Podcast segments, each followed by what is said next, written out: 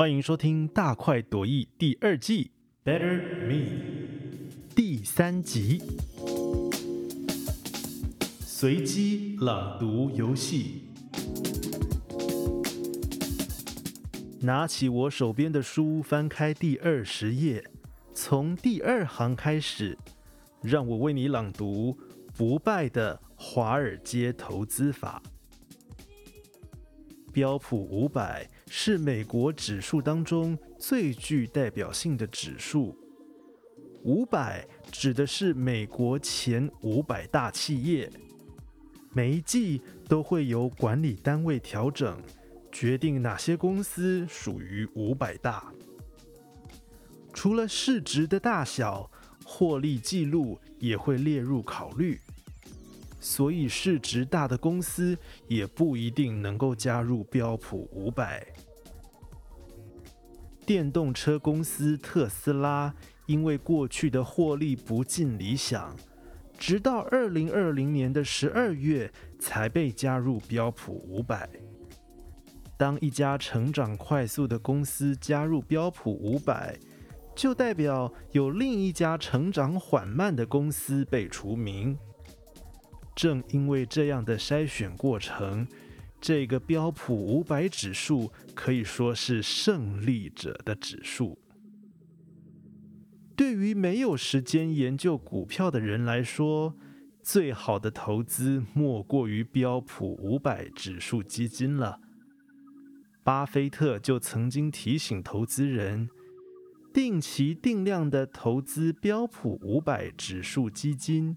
对大部分的人来说是最好的投资选项。不要一次把所有的钱放进去哦，利用时间来分散风险，一小笔一小笔的投入。十年后，这样的投资方式会比百分之九十的其他投资还要好。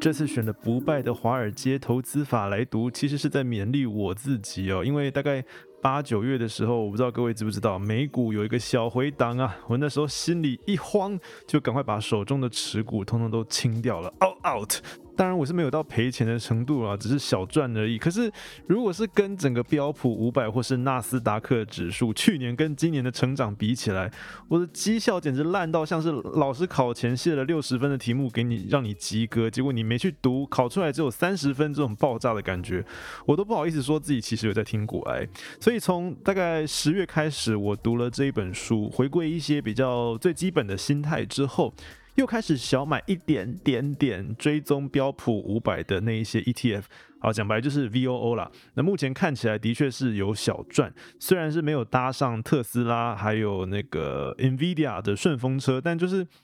买个 ETF 就是这个指数型 ETF 就是求个心安，赚的再少都比定存还要来得多哦。至少在 Q 一结束之前，我应该是都还会维持这样子的做法。好，我知道有些听众朋友已经不知道我在讲什么东西了，那就邀请你自己来翻翻《不败的华尔街投资法》。我觉得这真的是一本写给菜鸡的书啦，就像我这样的菜鸡一样。其实现在网络上已经有非常多、非常多学习买股票的资源，不管是。呃，网页、网站、blog，或是 podcaster 或 YouTuber，但如果你觉得眼花缭乱，想要从最基本的学起的话，那就跟我一样去听股癌，或者是来读这一本在 COVID-19 疫情之后写成的股市的呃投资的入门书哦，相信你一定会有所获得哦。好，上次有提到，为了庆祝大块创立二十五周年，好先生跟许多。大块长期合作，或者是曾经合作过的朋友们一起进行一个二十五小时哇不间断的马拉松节目，当中有直播的部分，也有提前录播的部分。从十月三十号，也就是这礼拜六的早上十一点开始，一直不间断的进行到十月三十一号，也就是礼拜天的中午十二点哦。我们邀请到像是大块的早期出版品。在台北生存的一百个理由的作者群，姚瑞忠、马世芳等人，呃，还有像是交换日记的徐梅怡、张妙如，事隔二十几年再度闪亮合体。还有像是近年合作的作者也有，像是朱佑勋啊、卢醒言、阿尼莫、川贝母，这个都是跟大块有很良好的默契的作者。还有跟大辣合作的漫画家常胜，也会一起来聊聊他们的创作，跟他们和大块之间互相合作、互相扶持的历程。诚挚邀请你锁定大块文化的 YouTube 频道跟脸书粉丝专业哦。好，那今天要跟大家带来的创作者访谈，则是跟上礼拜、上上礼拜啦那个《东丽剑游记》完全不一样的风味。我们请到了一位从同人厂起家，后来也在 CCC 漫画集上面连载，累积了许多读者之后，终于走到商业出版这一步的漫画家谷子。他的梯子啪啪走，描写了一位没有出国经验，也没有行程规划，就独自一人跑去日本。约炮的女生梯子，她所遇到的各种好炮跟烂炮当中的辛酸血泪，真是让大家觉得，哈哈，你看看你，哎，但不要以为创作出这种搞笑漫画的漫画家本身也是邪心啊。其实我觉得谷子对于性、对于约炮、对于漫画、对于观看 A 片的角度，都有很多很深刻的观察。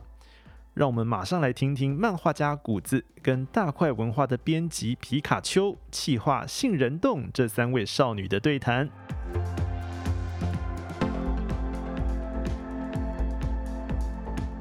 嗨，大家好，我是大块文化编辑皮卡丘，我是大块文化气化杏仁冻。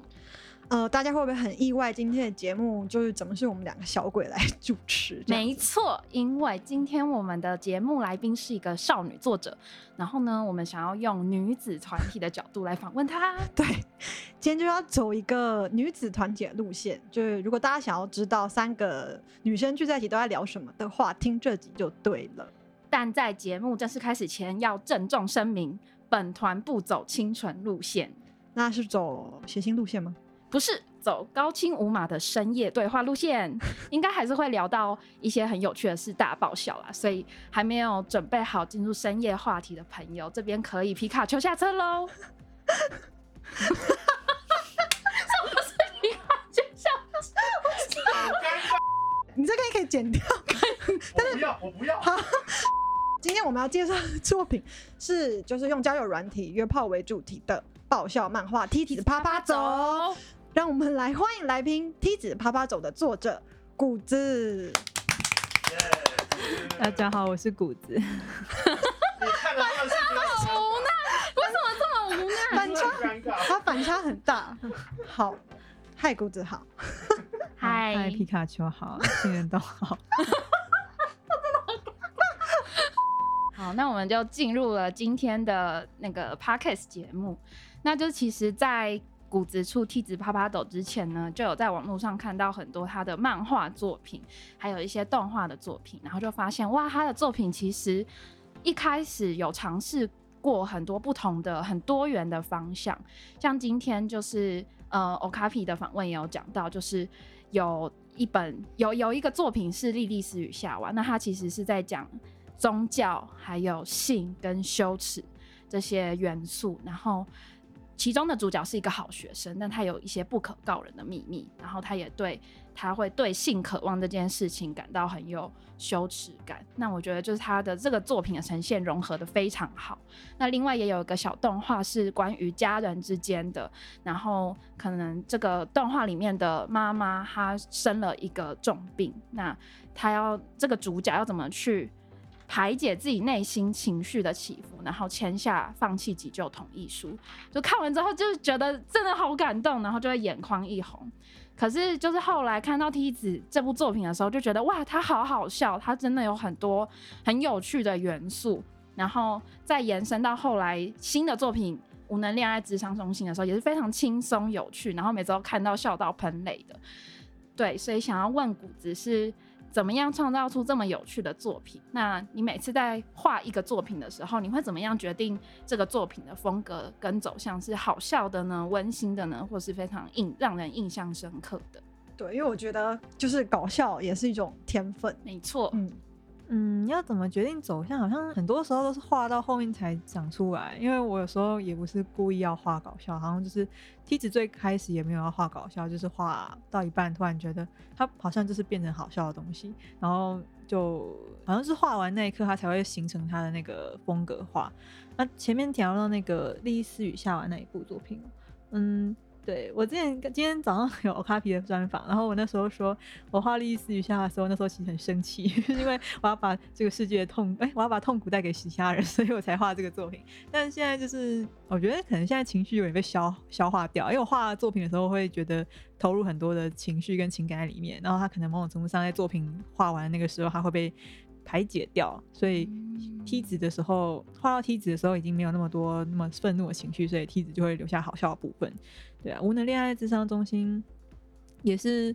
嗯，它的的调性比梯子再多一点厌世的感觉，就是很多那种设计系的学生，然后熬夜跟痛苦的 成分在里面，就是它它变得很像很好笑的东西。对，其实都是画的时候慢慢长出来。它最早无能恋爱的风格也不是定调说要有设计元素，或是完全以。LGBT 的风格为主，那时候甚至还想要避掉这些元素，因为我觉得我不擅长讲，因为说我我自己不是 LGBT 的话，我会怕说啊你自己在那画什么，你又不是当事人那种感觉，然后甚至也不是辐射系毕业的，然后那时候画就很没底气，就觉得说我会不会让别人看完之后觉得说哦，作者感觉就是没有做功课，他感觉不是。不是一个内行人的感觉，所以画的时候都很胆战心惊。但是画到后面之后，发现说还是得把这些元素加进来，这个故才会是好看的方向，所以它才会现在长成是这个样子。梯子的话也是都也都是有是边画边走的过程啊，它就是画一画之后发现啊，好像这边加入这个东西会有趣，或者那边加入那个东西会有趣，所以它才会长到现在的模样这样子。所以是一个比较顺其自然，边长边生出来这个模样。对，它就是边走边。边走边看的感觉，对啊，因为那个时候没有什么，哎，我我其实梯子是我有史以来画漫画画的最开心的一次，就是我完全没有在思考我要怎么卡，就是直接画一一个下午就画完了吧。第一画二零一八年的时候就画完了，可是我那时候就是卡了，反正卡了很久才决定说到底要不要发表出来，因为到当时最早是放在 IG 上面给我的朋友看，那大家都哇好棒啊，每个人都帮我拍拍手，那时候想说哇反应好像很好哎，那我也许可以把它画出来，因为。我本身不算是一个非常有底气的人，就会觉得说，可是这种东西画出来那是怎样啊？就是纠结很多。但是因为我觉得我比较信任我朋友的眼光，他们如果觉得好的话，那东西可能是真的好。那那时候想说，那放了大概半年一年之后再重看一次分镜，发现哎，其实真的蛮好笑的。那我应该还是把它画完好了。所以是需要有，比如说观众或者是要回应，会让你更有动力这样子。有啊，就是有人跟我讲说它好看的话，我才会相信它好看。不然我自己没办法很大声的说，我觉得真的超好看，我讲不出来。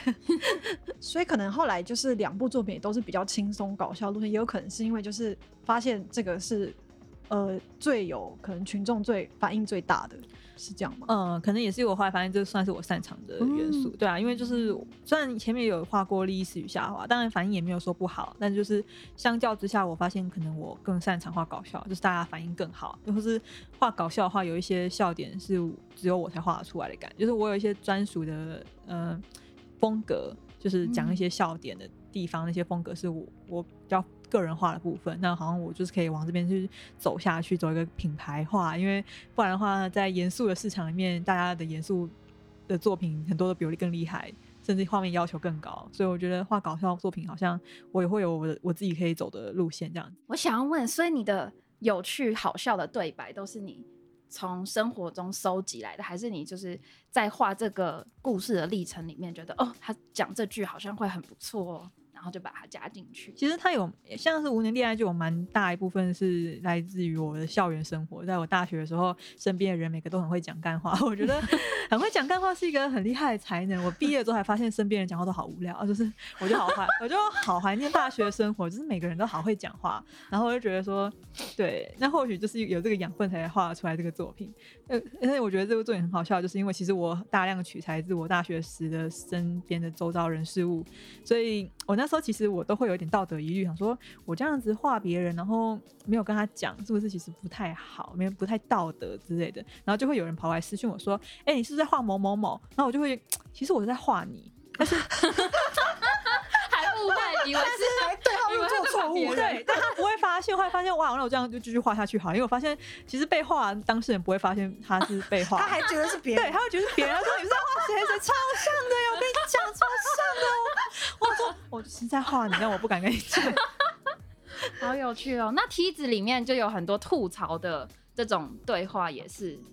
都都算是有点个性相重叠的部分啊，就是嗯嗯，就是我身边的同学们，我就觉得他们真的很会讲话，所以就是都稍稍的接纳他们，就是讲话的方式，对他们的那种天才的部分，很会讲谐音笑话。我觉得很多很脑袋脑筋动很快的人都很会讲谐音笑话，我就觉得他们的谐音笑话就是。对我觉得谐音笑话是一个很难。很嗯，充满即兴的东西，嗯然后就是对，然后我觉得我身边很多很会讲谐音笑话的人，啊，我没有讲一个那个笑话，那天讲不企鹅讲的，你剪掉企鹅讲的一个笑话，是我的同跟事宝可梦有关，宝圈梦有关，就是那个啊那个今天那个小智他要进捷运站的时候，哎、啊是他会说什么？哎、是这样吗？就类似这样的啊，我会讲。是啊，很累。对，反正就是小智进捷运站的时候，他会说他会说什么？要进去了吗？等一下，这是胖虎的梗吗？这是胖虎跟小夫的要梗。进去要出来，不是他会说比那个比卡比卡。比卡皮卡皮卡，然后皮卡皮卡，这不是皮卡丘该讲的吗？哎，就是天哪他少说了这个笑话的满还是他还是他说，他还是真正聪明的人。对你才是真正聪明的人。对，天哪，他可但是因为皮，但是皮卡丘他本身只有讲皮卡，所以他套在这种上面就不成立，所以小智讲就会比较难想象，因为他会讲别。啊算了算了放弃这个放弃好这个我们进入到 下一题。好，下一题。那想问说，就谷子是什么时候开始对性这个主题，发现他对自自己而言，其实是一个还蛮重要的创作命题。嗯，我觉得感觉从小时候就发现，因为我觉得讲白一点，大家看漫画就是为了看血腥、暴力跟色情，所以 漫画有一种部分是藏污纳垢，部分是看一些现实中没办法看的东西，然后它又有一种私密性，所以它比起电影或是影视剧，它有一种个人独享的感觉，所以嗯大家小时候看漫画，基本上漫画。尤其早期的漫画，基本上对于性又更像乱码早期的时候，都漏点都没有在遮的，它就是漏点。然后基本上我觉得那对于当时的读者来说都是一种福利啊，所以嗯性这个元素在漫画里面，有些日式漫画里面，我觉得它算是一个有点隐晦，但是它又很有点大胆，它就有点像放在那边让你去挖东西。然后你要是喜欢的话，你就会被它吸引住。所以漫画里面的性这种东西，就是对我小时候来说，我就会看了就会觉得说，诶，他怎么画这个？哦。这边感觉感觉好像不是大人会让我看的东西，但是我就是偷偷看了，但是他们没有发现，就是像是蜡笔小新其实很露骨的人，蛮大象，对，其实大鱼小新蛮多地方很露骨的描写了一些性，但是对大人来说，它画风太简单，所以大家就没有那么多戒心，会觉得说，哎、小朋友看这个不错啊，很可爱，很好笑啊。那我小时候偷看的时候，就觉得说，其实这边有点色色的东西，呵呵。还有南方四剑客，对啊，他们有很多隐藏在里面，但是他大人没有发现，那小朋友会会会觉得说，啊，被我发现了，这边好色哦。所以算是一个刺，可以发现平常没有的小刺激。对，就是漫画里面的性对于小朋友来说是一种独享的刺激，然后大人不会发现，因为他可能被轻视了，所以大家就觉得说啊，漫画就是搞笑，或是里面的那种性也就是无伤大雅。但是对小朋友来说，那已经很刺激了。对啊，我小时候看蜡笔小新的时候，他因为蜡笔小新虽然他有点做低俗搞笑，但他有时候画一些裸露画面，像是它里面的角色就是。有些巨乳，像那个小新不是很喜欢什么巨乳大姐姐嘛，然后有时候画面就会画一些什么电视上播一些巨乳大姐姐，那那个画面对大人来说就是不堪一提，就是不值得一提，但是对小朋友来说说啊，在里面画巨乳大姐姐，你的你的视线跟小新是一样的，所以对，就是所以漫画里面的性件上对于小朋友来说是个很大的刺激。那我小时候就是有点着迷于这种东西上面，所以就是嗯。现在回想起来，好像蛮早期的时候就开始看漫画，在里面寻找一些性的元素。然后青春期的时候，基本上看漫画的时候，性的元素就是，我觉得日本人真的很变态，他们就是 对，同意。嗯，他们就是会日日本的心真的很弯弯曲曲的感觉，所以他们把漫画漫漫性这种东西在漫画里面，他们就藏的有点隐晦又很露骨，就是他同时兼具的非常的隐晦，但同时又很露骨，然后同时又觉得好变态，就是有很多呃有趣的元素在里面，所以漫画就是一直对就是某种呃摄取性刺激的元素吧。相较于小时候，诶、相较于有些小朋友不是说什么，有些异男啊，长大之后会说什么，我小时候最喜欢看什么《蓬莱仙岛》，偷偷边看那个蓬莱，在那边转那个节。目，对，在那边转那个什么，好像什么转对转台的瞬间的时候，会看嗯到零点几秒那裸露画面，然后他们就很爽，那边切换电视台的遥控器，就是类似这种东西。但是我小时候的时候，嗯、没有接触到电视上面的那种新刺激，然后那些东西反而来自于漫画这样子。长到国中之后，其实 BL 漫画就是一个大量的女生吸取性元素的地方啊。然后因为对，或者是各种 CP 脑补什么的、啊，就是你到了国高中之后，你就开始看一些漫画，你就会自己幻想出一些不存在的十八禁的情节，它根本就没有存在，但是你自己觉得看到，那你就觉得它存在。那刚刚谷子，其实我们刚刚有提到说，谷子很擅长用搞笑元素创作。然后其实像梯子里面，就是会非常擅长用比较诙谐啊、幽默的方式在讲性。想问一下，有没有什么比较特别的灵感来收集这种方式，或是创作的一些美角或小撇步，可以跟大家分享？嗯，我觉得像蘑菇那种啊，或者是 反正有一些很有趣，在讲性或者在描写，我就觉得很有趣。嗯，好像都算是画到一半，然后它可以自己生出来。我一开始也没有想要画蘑菇来代指那个那一棒那边，主主要是因为那边很难画，所以我才画蘑菇。为了简为了简化，不想要画不是因为可爱，后来发现，因为就是画过屌 屌，好可以讲屌屌，好屌屌很难画，所以很难画是因为你有个。写实的自我要求吗？因为我想说，既然我们都能台湾漫画就是能够画日本漫画不能画的东西的话，那就是我们不用打码，那我就要尽应应该说要尽量的运用这个元素啦。因为因为大家看漫画基本上就是想要看一些平常看不到，而且血腥、暴力、色情嘛。那我们能够画色情，那就是尽量画色一点。但是画色情的东西啊，又要考验到自己作者的画工嘛，啊，就是好好难画。我就是对我我有买那种素体模型啊，就是那种呃大概嗯八、分之一吧，没有到很大，大概就是嗯可以参考人体构造的。但他们的屌那一块就是挖空的，然后说什么？因为它就是挖就是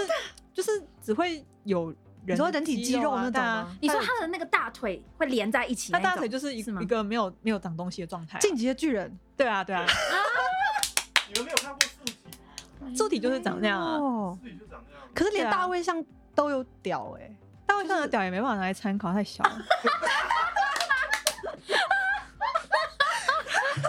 我如果买个大卫像的那种那个模型，日本不是卖很多可动式模型啊，那个买了也没有用啊，它就是那么小，那怎么画？对我的，你知道我后来长大之后才发现，就是大卫像的鸡鸡，就跟我幼稚园去上厕所看到 看到小朋友的对，因为以前幼稚园没有隔间，就是男生都会站一排背对我们。诶你们的有隔间吗？为什么我的有？吧？就是他们会对着墙壁尿尿，然后墙壁上会有一个水管，然后他们尿完之后就会这样嘘直的放水出来，然后他们尿会顺着那个地上就流进那个排水孔里。然后女生就是在后面有一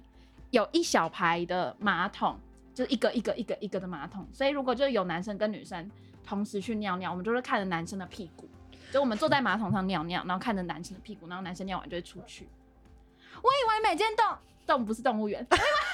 每间幼稚园都是这样，不是吗不是哎、不是我们有有没有隔间的？我们也有隔间，而且我们跟男生好像是分开的。居然为什么是偷工减料嘛？哦，这这不是重点，对不起，就是，所以我后来才发现，就是大卫像的那个鸡鸡，跟我小时候就是用眼角瞥到的鸡鸡是很像的。就是蜡笔小新画的那种大象鸡鸡啊，对啊，啊所以对，就是，所以对我我我特别买那种就是有附加吊的，就是它就是有一块小小的可以粘在那个那个连接部位上，但是那个我觉得参考度也没有很高，可能真的要买一个真的尺尺嗯等比例尺寸的夹吊比较好参考，这个我还没买，嗯最后再买。嗯，可以集资买 对啊，我就是觉得嗯，帮故事可是很多假屌他们不会有完的，它就只会有阴茎，但它不会有不会有阴囊。有有一些现在有一些做有阴囊的，越来越精致了。天哪以！前建教课的时候好像会有很精致的，因为他要教大家怎么套保险套。考试的时候还要我的尖套叫课套那个没有假屌没有，我们那时候都是拿香蕉。对我们也是。你的教育很齐全呢。嗯，好，好，可是假屌如果是商品的话，不是都会做的比较大吗？好像会还有参考价值。但就是一个让你的比例比较像的东西。哦对，我觉得是。因为在梯子啪啪走里面有四位不同的日本男子，A 军、B 军、C 军跟 D 军。帝君。对，对，就当初在嗯画这些人的时候，里面有涉及到很多就是丰富的体位啊、动作之类的。想问一下，就这种就是比如说性行为的一些设计，主要参考的元素，比如说是来自日本的 A 片吗？嗯，就是嗯，免费免费碰号之类的，因为是因为真的很难画，我觉得真的是画画打炮真的是最难画，就是我要怎么确定这个人的位置是正确的，嗯就是我不知道他、还要以一个第三者的视角去他，还要对，就是很难画，所以我就觉得呃，就是画。画的时候完全没有任何闲，你就想说到底这是怎么画，然后那边看就是看很多的，就是一直截图，我手机里面全都是一些不能看的东西。你说有个，那他有个资料夹有个相簿名称吗？对，我我没有整理，但是就是很乱，然后每次找资料就觉得我自己应该要做个资料整理，但是我不想做资料整理，变成说很像我要分门别类一些资料夹，哦我觉得这件事情又很哦蠢。比如说这个是什么什么事，什么什么对啊，事我就觉的资料得做。资料夹又很蠢，但是不做资料夹又很乱，然后手机一堆垃圾。怎么会很蠢？这是你的工作。对，取材取材 取材。取材，对，这样子比较好找，就是一个方便性。对啊，不然就是买素体参考，然后那两个素体叠在一起，然后那个 这样空隙是不是会特别大？因为那个素体就很硬啊，然后你就发现它就是这样卡在那边，然后一张也不行。很不自然。对啊，就是你没办法，就是哎很自然的画出那些东西，就好困难。就是要你要你要兼具骨架是正确，然后要兼具透视是正确，然后它兼具那个肉是软的，它不能是硬的。就像你那些素体都是硬的，它又不能够很自然，然后又要有一些液体加进去，真的好专业、哦，就有很多层次上面要考量，很多层次，嗯对啊，然后你就还有也是会看很多那种日本男性向的漫画，他们就是画的很专业，所以就可以看他们画。但是我后来发现一件事，就是嗯，在镜头上面，我本来想说，那我就尽量去模仿 A 片的镜头，就是我去练速写的话，我可能看 A 片的速写来练镜头好了。但是我发现画出来镜头就会很不舒服，就是很男性。本位的镜头，所以后来那些画面都没有出现在梯子，因为因为这件事情是因为我那时候在画梯子的分镜的时候很卡，然后我想说，那我我我直接照抄 A 片的分镜好了，那感觉就会直接冲击力很强嘛，感觉就可以用。后来发现，哎、不行，我直接按照 A 片的分镜，然后画的话，会完全味道会完全走掉，就会跟我现在画的故事的那个风味完全跑掉。我那时候觉得算是一个蛮惊讶的发现，说哦，所以我在那后来想想想，为什么会有这个区别？我自己觉得是因为，嗯，因为梯子这个故事主要是与女性的角色的出发点去画这故事，所以他的那个镜头的那些取景都是以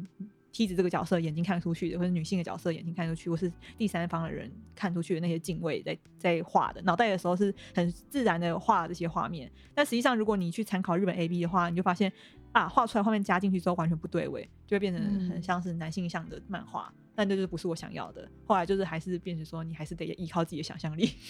对，我要一定要说，我超喜欢，就是里面有一个女上位的扑倒图，就是 梯子突然就是受不了了，然后就说 给我躺好，不要再演少女漫画，老人老年老娘老娘就想疯狂做爱对的，那个葡萄图，就觉得就是这个视角真的太特别了，因为就算是女性向的 AV，可是通常还是会。就是会，他们只是比较强调一些氛围是很浪漫或者很温柔，但是好像其实他们的姿就是还是会有一种女生是被支配或者想要就是被满足、被取悦的这个东西，就是我觉得好像可能我有看一些比较让我觉得满意的 A 片，可能是就是。呃，女对女女同志、嗯嗯女同嗯嗯志这种，就是两个都是女生，然后她们可以非常就是流利的轮流，就是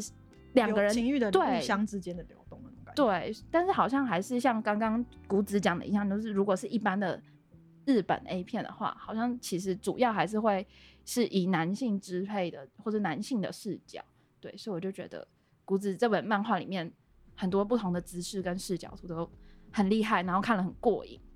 应该说就是有要考量到一点，就是女主角到底要不要可爱这件事情。因为我发现日本 A B 画出来为什么会怪怪，就是因为他没有在考虑女主角可不可爱，他就是把女主角拍的就是越丑越好，就是在就是丑的方面，就是男生会觉得很爽的那种丑，就是把女生的脸挤得嗯那种感觉，然后扭曲扭曲的脸，然后嗯。对男性向来说可能这是一种爽的感觉，但是对女生来看就觉得，可是他这样很丑哎、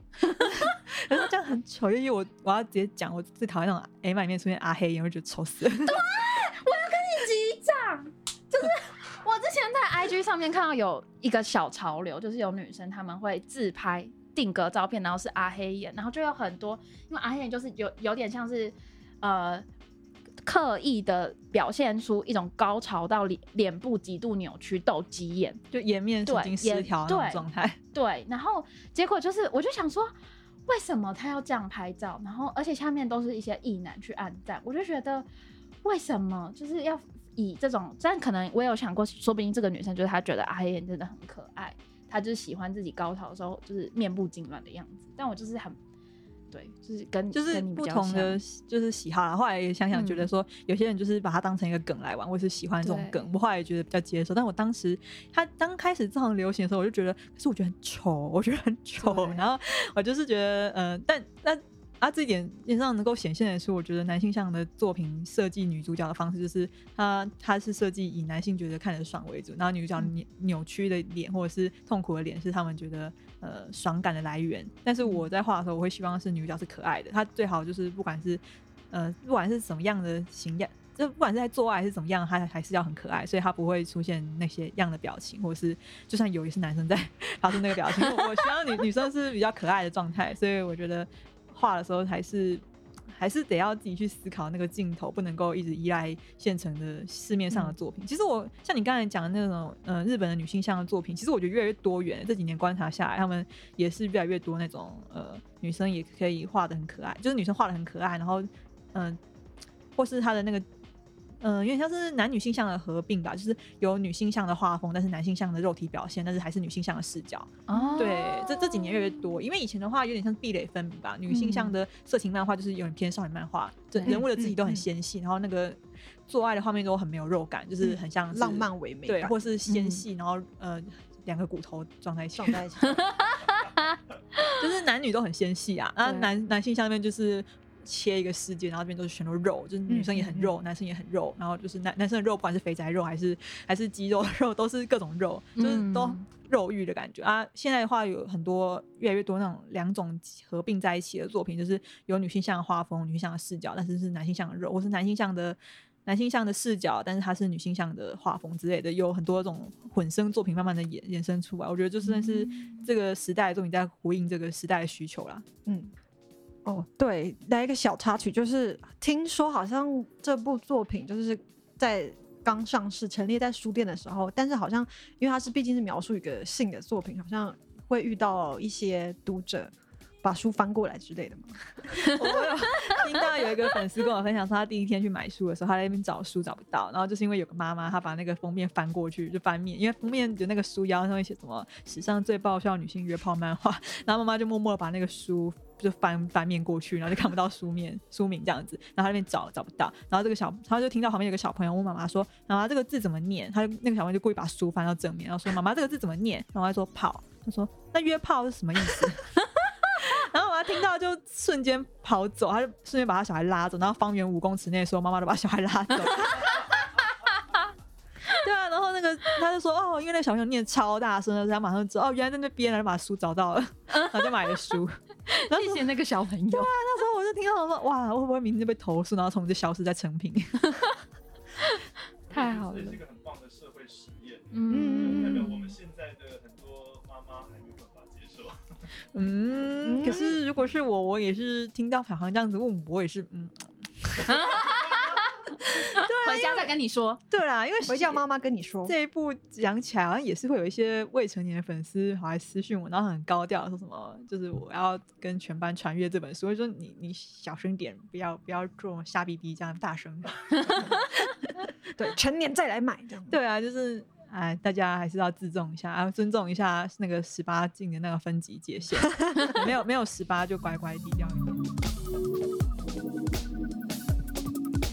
那刚讲的那个设计的体位啊，虽然说画的很痛苦，但有没有哪一种体位，其实在画起来的时候，还是稍微觉得这个是觉得有趣或享受的感觉？没有，完全没有，因为作画太 因为就。很难，你就是不知道那样画到底精不精确，你就会觉得说啊，可是这边它这样子放在这里，那是插进去的吗？这边是插对的吗？物理性的考我的困扰就像是那些嗯早期在画 B 友漫画那些少的那些 B 友漫画家一样，因为最个最早期的时候，他们也没有那么多资料啊，也没有像现在 GB 这么发达，你要看实物或是看真人都很难。然后那时候就会被人家笑说什么，或是也不算笑，就是算是衍生出一种什么八零一穴的说法嘛，就什么 BL 画的那种做爱的那个体位其实也不是肛门，因为那个位就他们画的画的位置比肛门还要偏下一点，但是又比阴道偏上一点，就是存在一个。魔幻空黑间洞，魔幻空间那叫八零一穴，那就是他们早期 BL 漫画还不够精确的时候，他们衍生出来的一种说法。那那这个穴的功能就不像肛门一样，它就是会自己湿，然后会有分泌一些体液，所以它可以做爱，它是一个呃被生出来做爱的洞，它就叫巴黎穴。但那个是存在于 B 有漫画的世界，它不存在于现实世界。那因为早期的时候资料没有那么容易取得，所以大家画的都会有一点偏差，类似这种，或是。故意偏差之类，我也不知道。反正我觉得我的困扰跟他们有点像，就是我在画的时候，我就想说，所以我在这边这边到底是插对还是插错，我就是不知道。变成是很考就要一个做一个素描的感觉。就是当然希望大家看的时候不要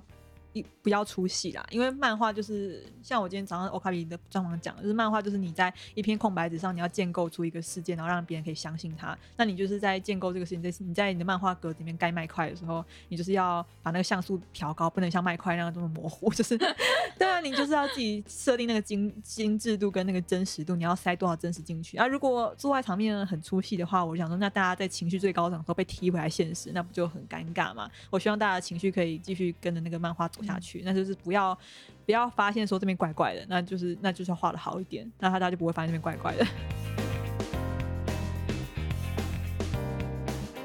听说我们录音当天早上，谷子跟我们大块文化的同事去欧卡皮录音的时候，同事们听着谷子聊自己的创作，每个都惊呆了啊！他本人给人的印象怎么跟他的作品差这么多？不止超淡定，而且谈吐超有料。不晓得你是不是也这样觉得？我印象最深的是他很嗯自然而然就讲出他研究了很多 A 片，然后呢也在实际操作那个画画画看，然后取材的过程中发现 A 片其实有一个观看视角的问题哦。那还有他也指出，最近近年来色情漫画的表现，从过去的壁垒分明，男性向、女性向，到最近的多元并陈。听完他的分享，我对。《梯子啪啪走》这本书的感受，嗯，我觉得更为立体吗？可以这样说吗？我我的意思是说，对谷子的创作的确是非常好笑，但是这些好笑是怎么来的呢？是创作者他非常认真的去研究、探索、尝试，然后最后才端出来这些成果，冲击到我们过去的想象，才让我们读者捧腹大笑。你到底是在画三小？要画出三小也并不是那么容易的一件事哦。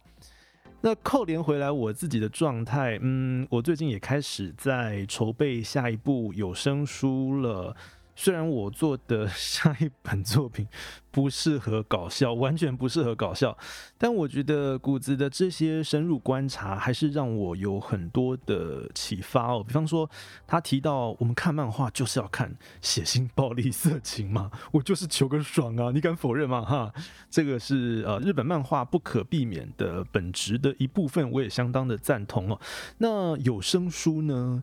从我手上编辑跟企划出来的作品，可以带给听众怎样的感受呢？我想要跟听众和读者沟通的事情是什么？让我边走边想吧。感谢你收听这一集的大快朵颐，记得礼拜六跟礼拜天要去看大快二十五周年的直播哦。我是卡鲁，我们下个礼拜再见喽。